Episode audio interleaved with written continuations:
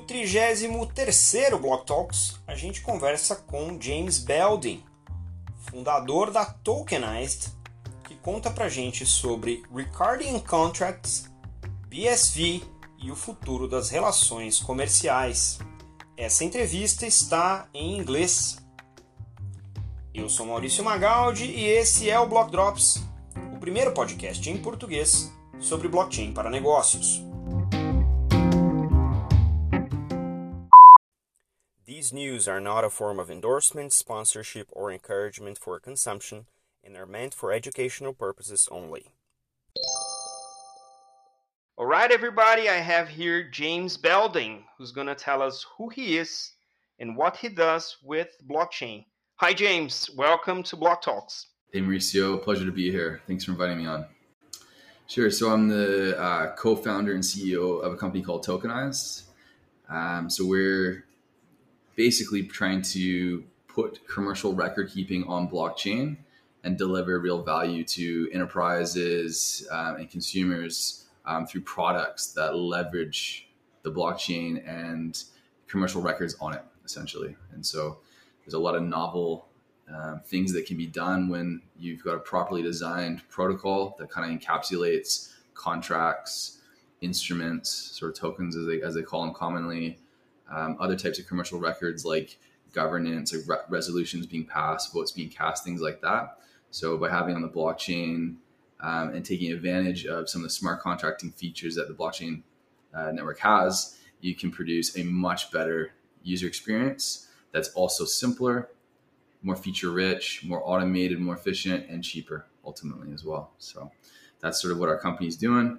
Um, we yeah, so we it's been a journey now. We're on near our third year of progress. Um, so our company is kind of like the focal point now in what we're doing. But um, to get where we are, we developed a protocol first, an open source protocol, and that was where our journey began. So we developed the protocol ourselves. We continue to maintain it. It's open source. It's meant to be a standard that everyone can use. Um, but the challenge really then is taking this protocol and making a commercial product. Right, that's where like 99% of the work is. Um, so that's where our efforts are now, and we're getting there. That's great. When we first spoke, I don't know, maybe six months ago, one thing that really caught my attention was a term you use, and that was the very first time I heard about the term was Ricardian contracts. And I understand that this is a big piece of the protocol or the solution you guys are uh, providing. Can you elaborate that a little bit more for the audience? Because I've referred uh, here and there about this on the regular podcast.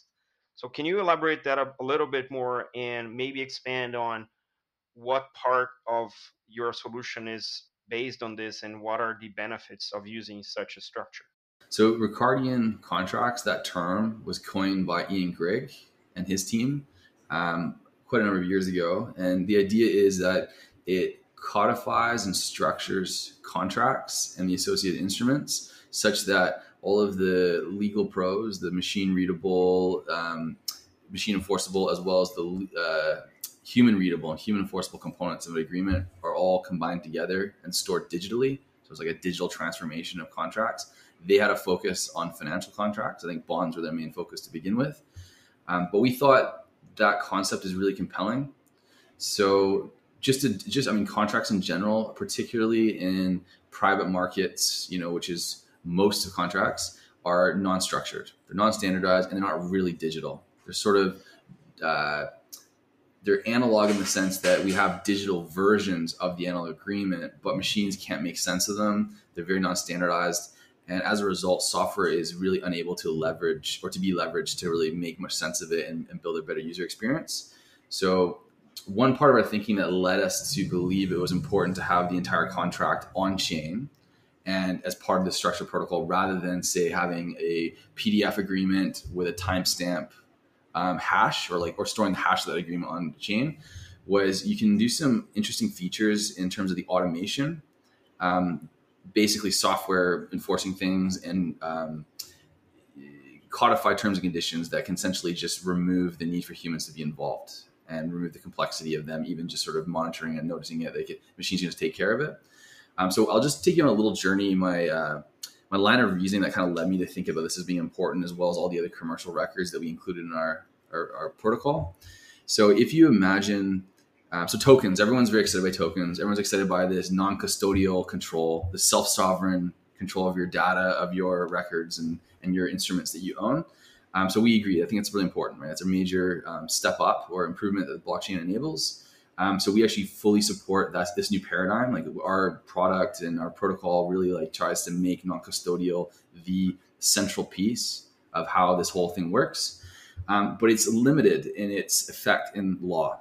So if you think for a second um, to traditional terms, like so most small companies will have a share register, perhaps on Excel or some other like you know Carta or something like that. They might have digital certificates or um, like analog style certificates that are like a PDF that they'll send via email to represent shares. Um, you've got your bank records that are in like a totally separate siloed banking interface, right, and banking transactions, and that will um, sort of represent the payment being made for the shares as well as like dividends and future um, transactions. Then you've also got like your subscription agreement or investment agreement. Then you got your shareholder agreement, your constitution, your articles of incorporation, arts and mems, all these different records, as well as even the communique leading up to your subscription. So if you're a prospective investor, you don't just send money to someone, right? Like usually you're talking to them, right? Figuring out about the company, seeing pitch decks. There's a sort of a history of understanding the position of the company and being interested in it, expressing interest, and then kind of negotiating. So if you take out one piece of that entire like set of records that kind of builds the case for ownership of being a, a shareholder in a company, uh, you can sort of lean on the other ones, right? So if you lost your bank record that said that you paid for it, but you had email records saying you paid it, they accepted it, they sent you the share certificate, your na- your name was on the register, you know, like a court would be like, okay, well, obviously they've just lost this one record, you know, it, everyone's happy with the fact that he's the owner. Um, and you can sort of swap out any of those and kind of imagine scenarios where you know the records have equal weighting, so to speak, in terms of building that case for ownership. It's not just the fact that you have that share certificate in your email that is the source of truth or the end, res- you know, the final say, so to speak. So if you, for example, um, if I by accidentally sent you a share certificate for my company out of the blue, totally by accident because I typed in the wrong email address in my Gmail, and it popped up, you just wouldn't think that you're the shareholder. No one would believe that for a second. It didn't matter how non-custodial that control was, right? I think the same thing applies to tokens. So it's just one piece to the puzzle. And we think that all those other records can benefit from being on blockchain, from being time stamped, from having the properties that the blockchain offers, which is you know the highest marks in data persistence, data availability, data integrity, um, and therefore we want to get all those records on chain and we want it to be highly integrated and interoperable such that they can benefit each other and you can have single sources of truth that ultimately link to the other records and just create a much less risky uh, less error prone more robust solution in whole and then one that software can really take advantage of for a much better user experience. No i love the concept. Now i'm pretty sure that despite the concept being so obviously beneficial which when I hear you say this, like, of course, this is why isn't everything like this? Why are we still debating other means to do business because this is so obvious? I'm pretty sure that there are challenges because it's not because technology enables something that the real world will adopt it. What are the three or four challenges that you are facing as to adoption space for this? Because I'm pretty sure that there's like the taxonomy is non standard in private businesses. Every time you have to deal with either uh, laws or regulations, they are bound to interpretation. And don't start me on having a lawyer read stuff and translate to you because a same lawyer will read the same piece of paper twice and two different things will come out of it.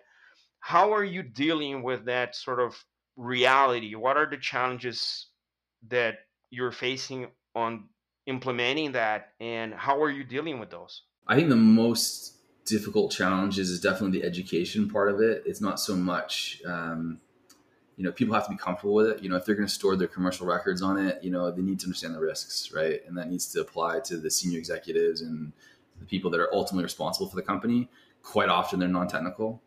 And what I found is software, just software in itself, is often something people don't get or appreciate in a lot of ways. So, I mean, everyone can try an app that has a great user experience, especially in comparison to one that has a terrible user experience, and appreciate the value in it, right? Like it does make a big difference. It's an extension of our brain, it's a tool for our brain.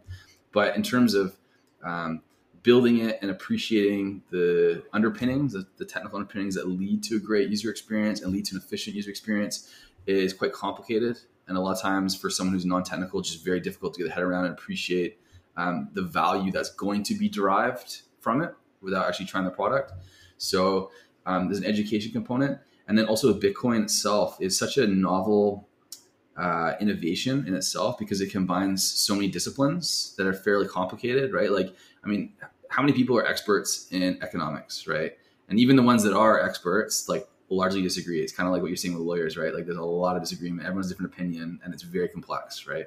Um, so you got like an economics component, which is important to the blockchain, how it functions, like the incentives of the network and things like that. You've also got um, networking, like serious networking, right? It's not, it's no joke. And a lot of like technical people might be an expert in cryptography, but not the networking component, right? And, and vice versa. Um, and like there's math to it, there's game theory to it, there's um, just a lot of complex pieces that all come together, and you sort of have to to navigate the information and misinformation out there and kind of like arrive at sensible conclusions that then lends that builds towards the case for the value proposition is it just a big hurdle for a lot of people and just takes time and you know exploring. Um, and then again like the contentious nature of it i think is important too because at the heart the money side of things is actually what enables a blockchain to be a, a, a blockchain to be novel so the, the native token to the network that allows for miners and the operators in the network to kind of facilitate that value proposition and, and allow for payments of it.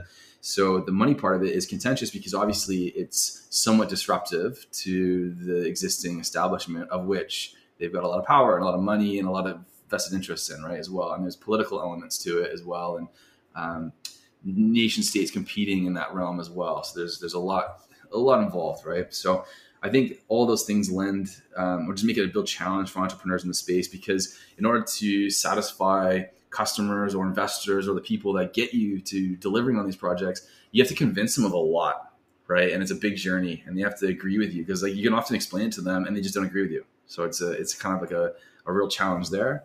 Um, kind of a, to address or to respond to their, your comments about uh, agreements being complicated. I think that's another major part of it, right? So contracts are sort of one of the last sort of uh, areas in, in, commercial record keeping that haven't really been digitized properly.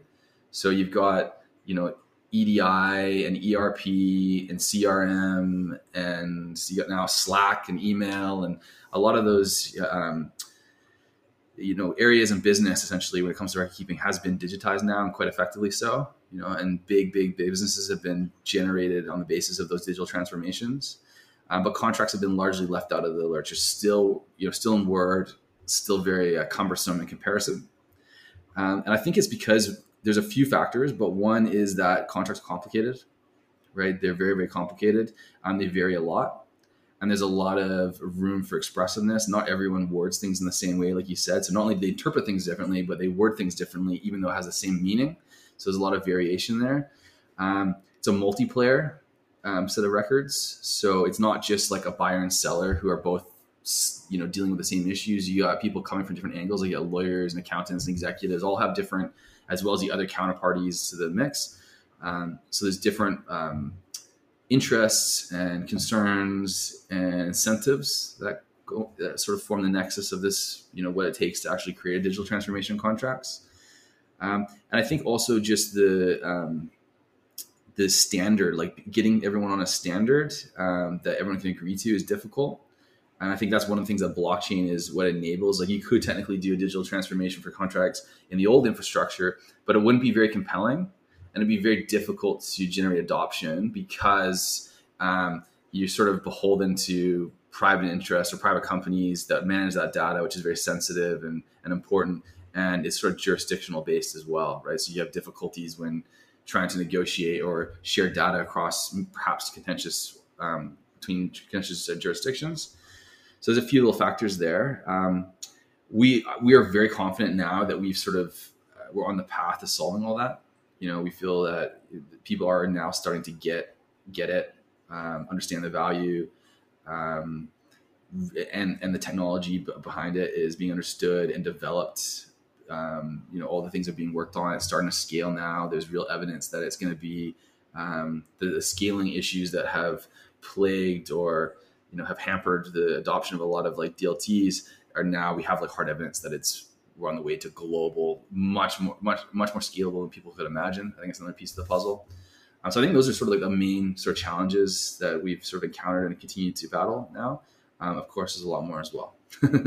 No, absolutely. One of the the other highlights from our earlier conversation was that the choice of blockchain you did for tokenized is not an obvious one. Usually, when people in the blockchain market think about smart contracts or contracts in general, they immediately sort of look to Ethereum and smart contracts and Solidity and EVMs and whatnot. But tokenized chose a different path.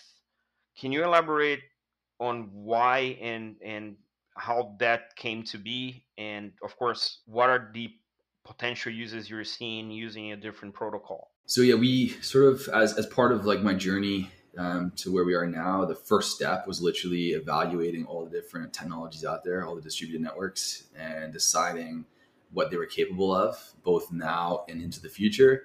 Um, and then deciding what the real value proposition is, like what should these distributed networks be responsible for, what should they do, um, and where's the value for those responsibilities or those things that it can do, the functions. Um, and then also just thinking about the, you know long-term incentives, comparing different like approaches, consensus mechanisms, and things like that, and thinking it all through and and trying to trying to find out what is the the right set of factors, set of parameters to, in which to build on. So it was really really important for us. We spent a long time sort of evaluating everything. So we're we're to be um, be clear, we're building exclusively on Bitcoin SV. That's the only network that we believe um, is going to be relevant in five years' time. Uh, we liken the protocol that is Bitcoin SV to something like TCP/IP, something like a base layer kind of protocol. Um, we think that in sort of five, 10 years, a lot of people have forgotten about blockchain to the degree that it's just plumbing, it's just more infrastructure. It's like the cloud, right? Like, you know, EC2 instances and all that kind of stuff. It's just more technical jargon. I'm not going to be too worried about it. Um, we think that the what's important about Bitcoin SV that maybe a lot of people don't appreciate is it's the original vision for Bitcoin, right? So it's just because it's the first doesn't mean it's always the best. That's absolutely like you cannot you cannot equate those things. It's just not logically sound. But what you can do, or one thing that is interesting and worth noting, is that when someone pulls something from the ground and designs something from scratch, you go from zero to one there's nothing to compare to. So every decision that they make in that design has to come from nothing. And so they have to build up reasoning for the parameters that they choose or the design choices they choose, right? And thinking all that through is a very different um, experience to someone taking something that already works and just tweaking a few things, right? So, you, like to tweak it, you got you better have a better knowledge of the person who designed it as to why they made that choice in the first place and what the costs and trade-offs are to go in either direction or change it right?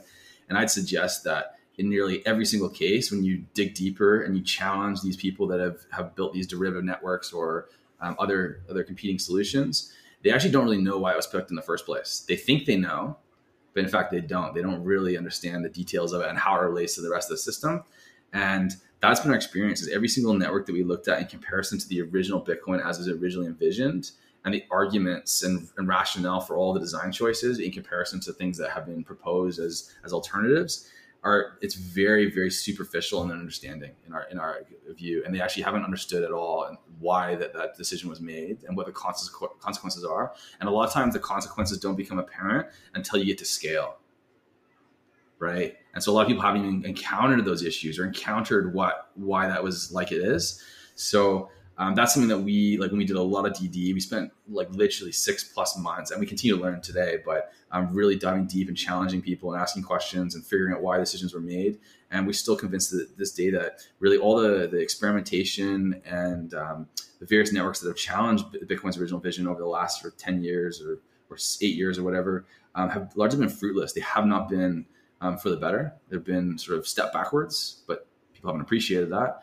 Um, and the original Bitcoin can do everything that anyone attributes a distributed ledger to, but it can do it for better, faster, cheaper, and it can do it at scales well beyond most people's imaginations, like in the millions of transactions per second. So that's our our thesis. That's our belief. We feel like we're um, very confident in that thesis, and as such, it allows for us to do things that no other business can do. Right? It allows us to offer features at prices that no other business can do, and at scale that no other business can do. Remarkable. I mean, this is if you're really curious about something, you have to stress it, and if it turns out that it doesn't work, then you move to the next one, right? That's you know how evolution happens. And I appreciate that you guys are doing this to the extent that you're push BSV so much and it's still standing. That means that this is as resilient as necessary to run a global business on top of, right? I also think that if you actually look beneath the hood, so to speak, on a lot of these other projects, there's actually not much going on, right? There's not a lot of development going on. There's not a lot of actual real support.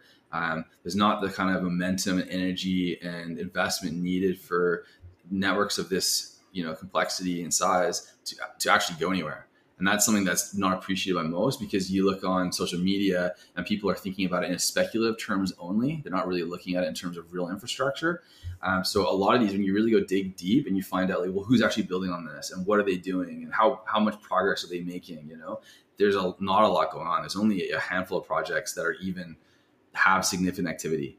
And BSV, I would say, is probably um, you know up there with Ethereum and activity. And a lot of people don't appreciate that. It really is. There's a, a tremendous amount of talent, a number of businesses, huge dollars going into it, um, but which most people don't see it. Well, that's something that I have to criticize about the overall blockchain space is that it's pretty much hype driven.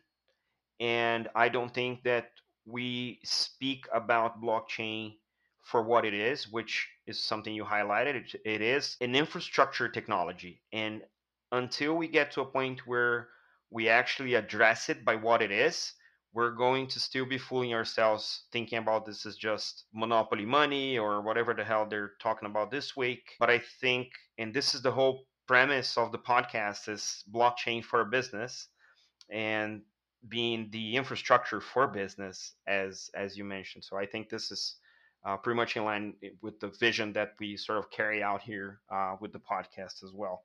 Now, you mentioned commercial contracts. What are the industries that are more inclined or you have tapped already with Tokenize that are adopting this infrastructure for commercial contracts that you guys are providing? In my mind, I feel that financial services will be like the most obvious ones, but I know like construction companies that they, they do like massive construction sites. They have a hundred contracts. Everybody has, you know, a stake on something, and there's this whole mass of lawyers involved. What are the industries that uh, you are seeing most activity towards adopting uh, a solution like the one you guys do with tokenized? So we've seen the most, um, the strongest interest in sort of the private markets, so financial services. Um, so when I say private markets, I mean like the record keeping around the financial contracts and instruments um, for private securities, like private debt, you know, private bonds, notes, um, equity, uh, like VC type stuff, private equity, family office type activities. Um, so, I mean, that's even like client demand in a lot of ways, right? So you look at how what the experience is like for a family office who's um, lending money in a private capacity to say a company um, or some deal like that. They have no real time insights into that investment.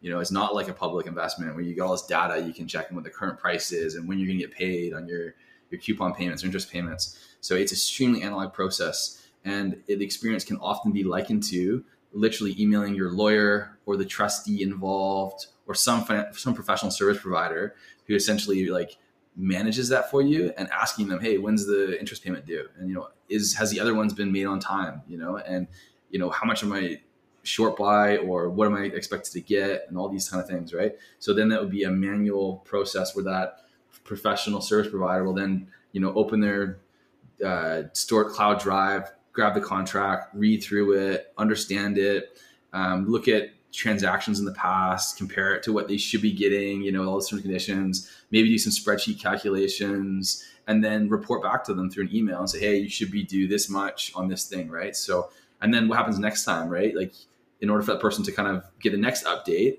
they have to ask again or they have to do the work themselves, right? And it just kind of is a extremely frictionless pro has a lot of friction in it. It's just non-intuitive. And so we've actually seen a lot of the clients demand of like these uh, companies that provide these services better digital digitalization of these processes, more real time insights, just a better experience. Um, and then, of course, the people that are the service providers are also looking to be able to offer those services, you know, better experiences to their customers. Um, and that applies to pretty much, you know, everyone involved in that industry on all different sides. They all would benefit. I think would be much appreciative of less administrative burdens, less, you know, menial tasks, more higher value and interesting work, essentially. So that's where we see the big opportunity, and we're really targeting our efforts to begin with, and where most of our customers that we're engaging with now are um, are interested in. Um, there are, of course, lots of other ones, and we think that it just is a matter of you know what's the lowest hanging fruit and the most compelling, and, and then kind of working from there and out to the, the ones that are you know still compelling but not quite as so. Absolutely agree. My background is in financial services and the amount of effort that goes into writing even like a off the shelf contract for a particular off the shelf product requires a lot of work so it, it's it's certainly a welcome innovation in that regard now we, we spoke a little bit about taxonomy and i'm pretty sure that for most of the things there is an iso standard an international standards organization code for something. Is this something that is present for the type of contracts that you manage with tokenized? And if it's not is there anything that uh, a global movement around uh, organizing those standards that would help say the industries to sort of converge into a, this new uh, absurd level of efficiency that would be possible with the, the contracts uh, as you do with tokenized so there's no iso standard that is comprehensive enough to account for the, the proper digital transformation as we envision it. Uh, uh, you know, which delivers this revolution experience. However, there's definitely components that are you know nestled in different ISO standards um, that kind of allow for finance to carry on today. But um, our ambitions for our protocol, though, is to reimagine the you know the protocols, messaging standards um, that go into becoming a global financial system a standard there. So we want our protocol to eventually be an ISO standard. That's our, our ambition. And we're looking to partner with other interested entities to cooperate on the, that goal. So it's again, it's an open source protocol. It's in the public domain. People can fork it. Um, all our documentation is public.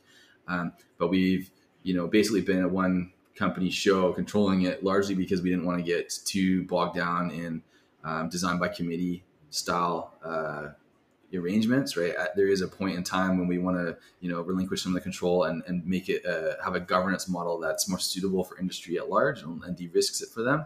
But in the, in the short term, while we're working through all these challenging problems, we can just move so much quicker and we can deliver better results to kind of just do the thing ourselves and, and, and iterate to, until we get to a, a more stable version.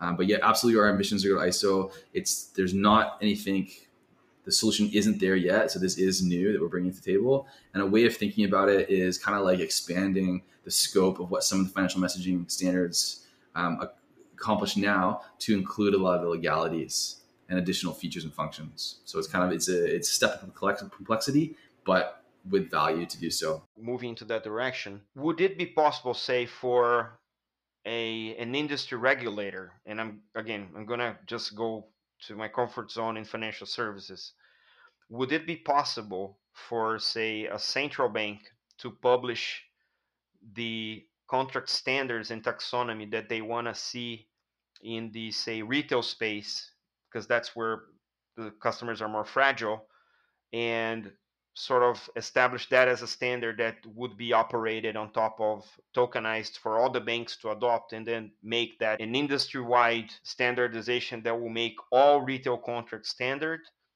be it you know albeit the parameters might change but then lay that on top of tokenized and have everybody agree on the standard and move towards that level of industry efficiency.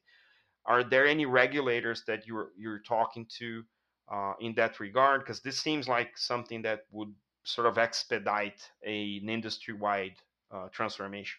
Yeah, so we're um, that we definitely agree with that. We want to um, we want their backing, so to speak, at some point. We think that's whoever wins or wherever standard becomes, you know, the standard is going to go through a route like that. Um, our, we so we've we've engaged with a number of regulators and um, government agencies that are kind of related to like central banks and um, you know securities regulators and stuff like that. Um, largely, they're still a little bit behind in terms of where they need to be to really make any um, real movement. There's some, there's some, I mean, the central banks are largely doing around the world. I can't remember the percentage, but like something like 60, 70% of them are doing pilot projects or exploration projects for central bank digital currencies. Um, we found that a couple of them are really sharp. They're on the ball and they're thinking very deeply about this and they're quite serious and they're putting serious money into it and actually like exploring it very um, in a credible manner.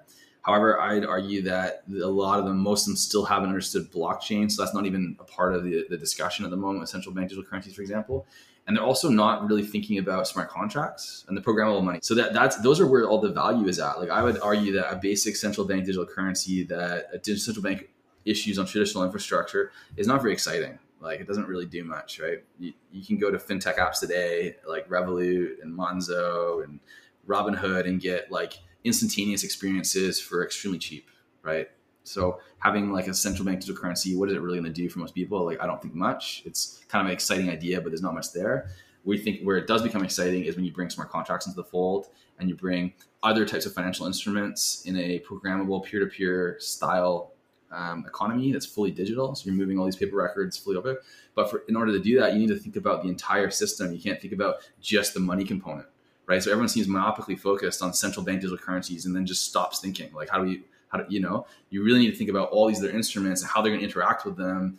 Um, and what makes you know really compelling novel features and, and, use cases out of that and so that's what we think is really where the value is and that's what we're thinking is much more holistically and trying to deliver on that bigger vision now, this is music to my ears because I've been uh, defending the thesis that discussing a CBDC without talking about standardized DeFi taxonomy, to say the least, is pointless because money is one asset. What we do in the economy with that asset has so many more layers. We can play with different parameters, be it time, be it volume, be it cross assets and if we don't come to terms with what the industry is going to look like when there's CBDC, at least in the financial industry with, say, DeFi taxonomy standards, we're just, you know, changing from paper money to a digital money, which we kind of already are, because I don't have real cash anymore. It's just an NFC on the phone that you go in the bakery store and you go and you swipe the NFC on the cashier and that's it, right?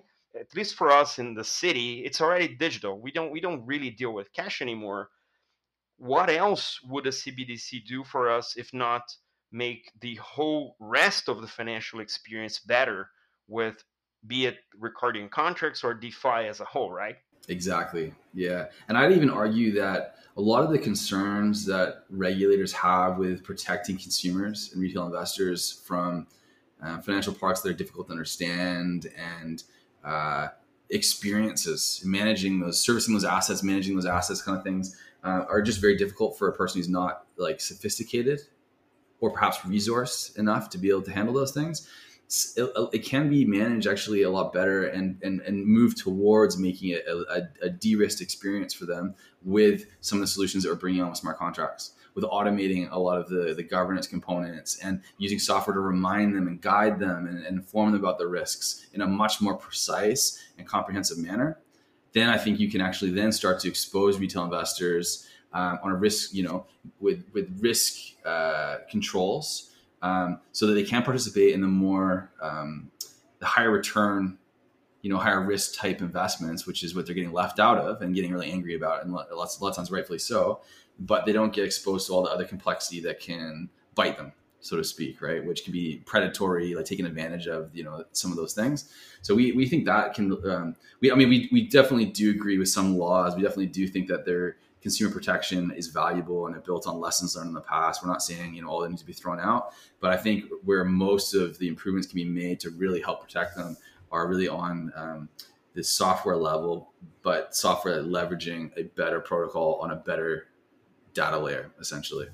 No absolutely. And if you are a regulator in this scenario where you are automating the financial services in this particular example what would prevent you from writing the very regulation onto the code of the contract and instead of enforcing penalties post mortem prevent those inf- uh, infractions from ever happening because it doesn't happen if the contract doesn't allow if you're embedding the regulation onto it, right? A hundred percent. I think that's a really, really insightful point and one that probably has one of the will have one of the biggest impacts. I think in terms of structural costs, reducing um, compliance burdens that have become extremely burdensome, right? Extremely burdensome. So we, that's something that we have plans for as well. We haven't really tackled it to a significant degree yet, but we do have elements of compliance built into our contracts already into the, at the protocol level. Um, and we have the ability for regulated entities to perform their compliance functions directly on chain rather than through license agreements or or the like. So this is this is kind of a step change in what's possible. Um, but you're right, like you can actually go in and you can have pretty much most laws and regulations and um, rules of thumb and things that are sort of codified in a, um, a lawful society built in software. Like you can do it so that you don't even need advice from lawyers. You don't need advice. You can just click and try and do what you want to do. And if you've exceeded some threshold, like ah, you can't have that many retail investors, it just stops you, right? And then just de-risks the whole process and just strips out massive amounts of costs. And even more probably importantly is the pace of things, right? As soon as you have to get a lawyer involved, you're adding a week at least to the process, right? Like at least, right? And usually they've got to add a week on the other side as well. And when you start looking at these deals take months and months and months. And if you really, really analyze those processes and the real value and the real risks and the real sort of um, the things that need to happen, and, and you sort of reimagine how it can all happen while still satisfying those critical non-negotiables, but pulling out all those inefficiencies, you can compress um, the timeframes, I think, massively. We're talking like 80, 90% in some cases. Um, and then, of course, all the costs that come with that. Because those are all very high value people typically in a company being paid very high dollar per hour type wages and salaries that are involved in the review, negotiation, drafting, the back and forth emails and the questions being asked and all that, right? So just that's, you know, even in a, a very raw um, dollar saving, time saving um, perspective, doesn't tell the full story because if you can free up the smartest people in your company from having to worry about that stuff and they can spend that time on more productive endeavors developing bigger visions building better connections with people and, and, and, and dealing with more sort of more agreements per year and more business um, that's going to have like a real step change in sort of the pace of business i think globally in a real material way. Absolutely. And think about this scenario where we have i don't know instead of like 7 billion people doing business we have 10, 100, 1,000 times that in IoT devices, making real business decisions as stuff happens. And if they can obey to a, a predetermined set of rules that are regulating a whole industry, then you might have, say, I don't know, a, a light uh, sensor having the decision of turning off because it's saving money. And that has to sort of echo around the house economy and everything is connected and everything is obeying some predetermined set of rules that are written on such contracts and everybody's comfortable with that. Uh, imagine, say, Industry 4.0, where you have, say, a complete assembly line that are completely sensorized, making business decisions as to how fast or how slow they're going to move the production based on how the market's behaving.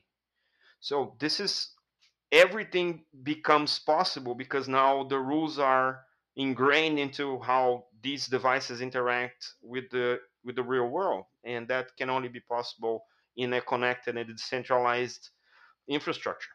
100% yeah and it kind of also just to kind of uh, build upon what you're saying there imagine all those devices right? But rather than having just messages and data that's getting fed from them and which you can interpret you attaching costs on a micro transaction level to a lot of those functions. So rather than having um, a system like a global financial system or global economy that's responsive in terms of quarters. You know, when invoices come in and people tell you that for whatever supply chain issue, or whatever condition or challenge they're meeting, you get to increase prices on the next go. Um, so the responsiveness in order to adjust the economy and adjust expectations, you know, is on a quarter basis and sometimes even longer, right? Like payment terms can be 90 days plus 180 days. So imagine having a much more uh, real time economy with just a higher degree of responsiveness, such that you can suddenly detect um, supply supply issues that then pass those costs on in real time to other consumers of that you know input, for example, and everyone adjusts based on you know that condition. and you can start to get a very very efficient system that's just operating faster than we can even think you know it's just happening automatically and then you can monitor get warnings and say you know what? Like maybe we shouldn't go down this route for this project or we should adjust how it's going to work because we just realized that it's going to cost a lot more than we thought. And you know so you just be more reactive more proactive because of that reactivity. Uh, and uh, yeah again just some really interesting things that can come out of that. No absolutely. And i'm thinking if there's some uh, out of the ordinary variations that will trigger then say an insurance claim to protect from whatever happened or even you can now dilute the hedging of a risky operation by the second and you're only hedging whatever gets produced or you're only hedging whatever doesn't get produced and that expands across the global economy because then you're having something being built in Japan but you're hedging in Australia and the and the buyer is in London right? And every everyone sees the same thing as they happen, and they can make, if they're not automated decisions, they can make educated decisions on the go, at a very micro level, and maybe even doing, you know, the payment and the clearing and the settlement on chain for all the parts that are involved. A hundred percent, yeah. And you can adjust, like think about risk too when you have that kind of degree, um, that like fine granular degree of control. So um, if you have like instead of you know a Google share, this is a really crude example, but let's say like instead of an instrument that's like six hundred dollars per unit. So if you want a unit, any exposure, you pretty much got to buy the whole unit, or you got to have some other complex agreement, off-chain contract for difference, something where they split it up, right? So it just adds layers of complexity in and cost to it. So, but imagine if your divisibility was not constrained by the banking fees and payment systems for distributions and things like that, and you could go to, um, you know, one cent per instrument you know, and you could support that with distributions to it, you know, at a, a thousandth of a cent or a hundredth of a cent, and the fees are one percent of that. So you just suddenly got um, a degree of diversification through the divisibility that it wasn't possible today. So even like a relatively small um, uh, allocation of capital that's being managed for, let's say, investment purposes, can have extreme diversification and extreme flexibility in managing that diversification. Um, where, like you say, on a second by second level, they can do micro adjustments to pursue a particular strategy, you know, in terms of allocation and whatnot, um, and they can just constantly adjust on a daily basis. And that not only leads to a, a, a different way of managing that risk, but it also leads to different properties in terms of liquidity right? The availability of you know supply and demand and matching those orders and the spreads that need to be there, which then again changes the liquidity liquidity premium or risk that that investment asset might have, which then again feeds back into the overall um, you know financial attractiveness, let's say, in terms of the the instrument. Um, so there's, I think that's really, really profound, and it's gonna kind of change how things are done, and we're gonna start have to have software, you know, do a lot more and get a lot more results and that diversification part of it is interesting too, because if you start to think about risk, like here's an example that was actually not, I didn't come up with this idea originally, but I, it really resonated with me. Um, is the idea of like, say, equity ownership of homes, but on a per unit basis, per dwelling basis, and diver- di- with a lot of divisibility, right? So maybe you have a million shareholders that own a single apartment in um, some country. And for each of those, they only hold a couple dollars worth, let's say each of those investors but they also have um, a thousand other properties that they have investments in there that they're shareholders of across the world, each a couple dollars each. So their risk in terms of property ownership is spread out geographically, politically, um, and just to an extreme degree, right? A thousand properties in you know 50 different countries. So if a hurricane hits one of them and it gets wiped out, they're out a couple dollars, right? That's it and so is everyone else that owns it. But as a percentage of their portfolio, not that big of a deal. Um, would you even bother with insurance for that property or any of those properties? Do you need insurance in that case? Right? Does it change the way that risk is managed? Can we spread risk out um, to such a degree that the whole world sort of absorbs it and benefits from when it when it goes well in a way that's immaterial to most people? Right? Like no one really gets suffers the consequences directly. It's more fair and it's it's more proportionate but at the same time is super manageable, right? And how far can you push it? absolutely, and then you turn property, uh, that type of property, you can mix that with uh, services attached to it, and then if you're like a, a global traveler, when we resume traveling, you can just stay in one of your houses for a day or for a, a week, and then you shift your equity around with other owners at the same time so you can live like a week here and the other guy will live a week there or maybe two days and the other two. So everybody sort of benefits sort of actually using the property albeit not at the same time but they are organized in a way that everybody benefits from having those many apartments spread out across the world. Yeah and, and i guess i think another way that kind of supports that idea too is like i mean when you're buying and selling homes the friction costs are high right? It takes a long time to sell a property and get a good price for it. You have to pay real estate agents a decent chunk as a percentage. There's usually stamp duty or governments take their toll. You know what I mean? Um, but what if by moving house, you have the same rights as a traditional owner, right? Like you're moving into a place that you aren't going to be kicked out of. They can't just change the terms on you. Like you have control. You can renovate it and things like that. But at the same time, you don't have like all of your equity and all of your savings in that one house. You have it spread out more generally in like in financial assets that include property. Um, so when you move, you're kind of like it's like a renter changing. It's a lot less friction in that regard, but you still have all the benefits of building wealth through ownership. So you get kind of the best of both worlds in that in that scenario. And there's revenue associated with every share you have around the world if someone is renting. So there's like this buildup of wealth around you know smaller parts that are traceable auditable and automated. So i mean we can we can just reimagine the whole world. Yeah. Let's call isaac asimov here and grab a beer. Awesome. So um, we're we're hitting the end of our uh, allotted time and i want to really thank you james for taking the time. Uh, we're in 12 hour difference guys. So this is a pretty if if there's something that's getting international is this particular Block Drops. Because we're halfway across the world from each other. So thanks thanks again for taking the time. And i want to just you know open up for you to you know parting words. How do people get connected with you? How do they know a little bit more about Tokenized and all the good merch stuff? Sure. Yeah appreciate that. So um tokenized.com so t-o-k-e-n-i-z-e-d uh, .com is our website um, we have a lot of social media channels as well. We got Twitter, we're in LinkedIn. Um, we've got a Telegram group as well. We've got a forum. You can access all of that through um, our, our website or, or our Twitter. Um, we're very engaging too. So the whole team is on our Telegram. So if you want to come in, just pepper us with questions about the protocol, about our company, things like that. Like we'll, we'll usually answer within 24 hours type thing. Um, we're always on the lookout for interested parties in any capacity, whether they're customers, whether they're businesses, whether they're academics looking to understand this. Like we, we definitely want to um, share our message and share what we're working on. Um, and investors and things like that, always interested in talking about with. Um, other than that, yeah, we're we've we've launched our two products, so we have concrete results now. We have a demo and a platform that can be tried out, uh, and it's unlike anything else in the industry in our in our opinion, which we'll try and satisfy you in that as well with a demo. But if you if you're interested in that demo, interested in seeing our stuff, please reach out. Um, reach out to the email or Telegram group on our website, things like that, um, and we'll definitely love to get in, talk, uh, in touch and have a, a good conversation. And uh, I really appreciate you bringing me on. It's been a, a, real pleasure and stimulating for sure. Awesome. Thanks, James. Uh, the doors are always open every time you have something new from Tokenized or from your studies. Uh, we're more than happy to have you uh, back in the show again. Thank you so much. Thanks, man. Appreciate it.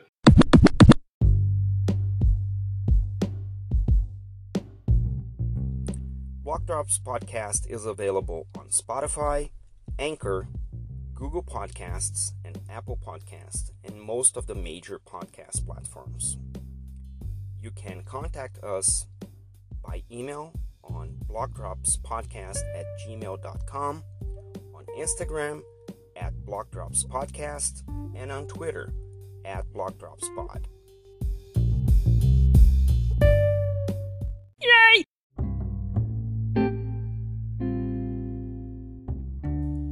Salve de hoje vai para o James Belden, que tomou esse tempo aí na manhã da Austrália para falar com a gente. E foi um papo muito, muito legal. A gente fica por aqui. Até a próxima.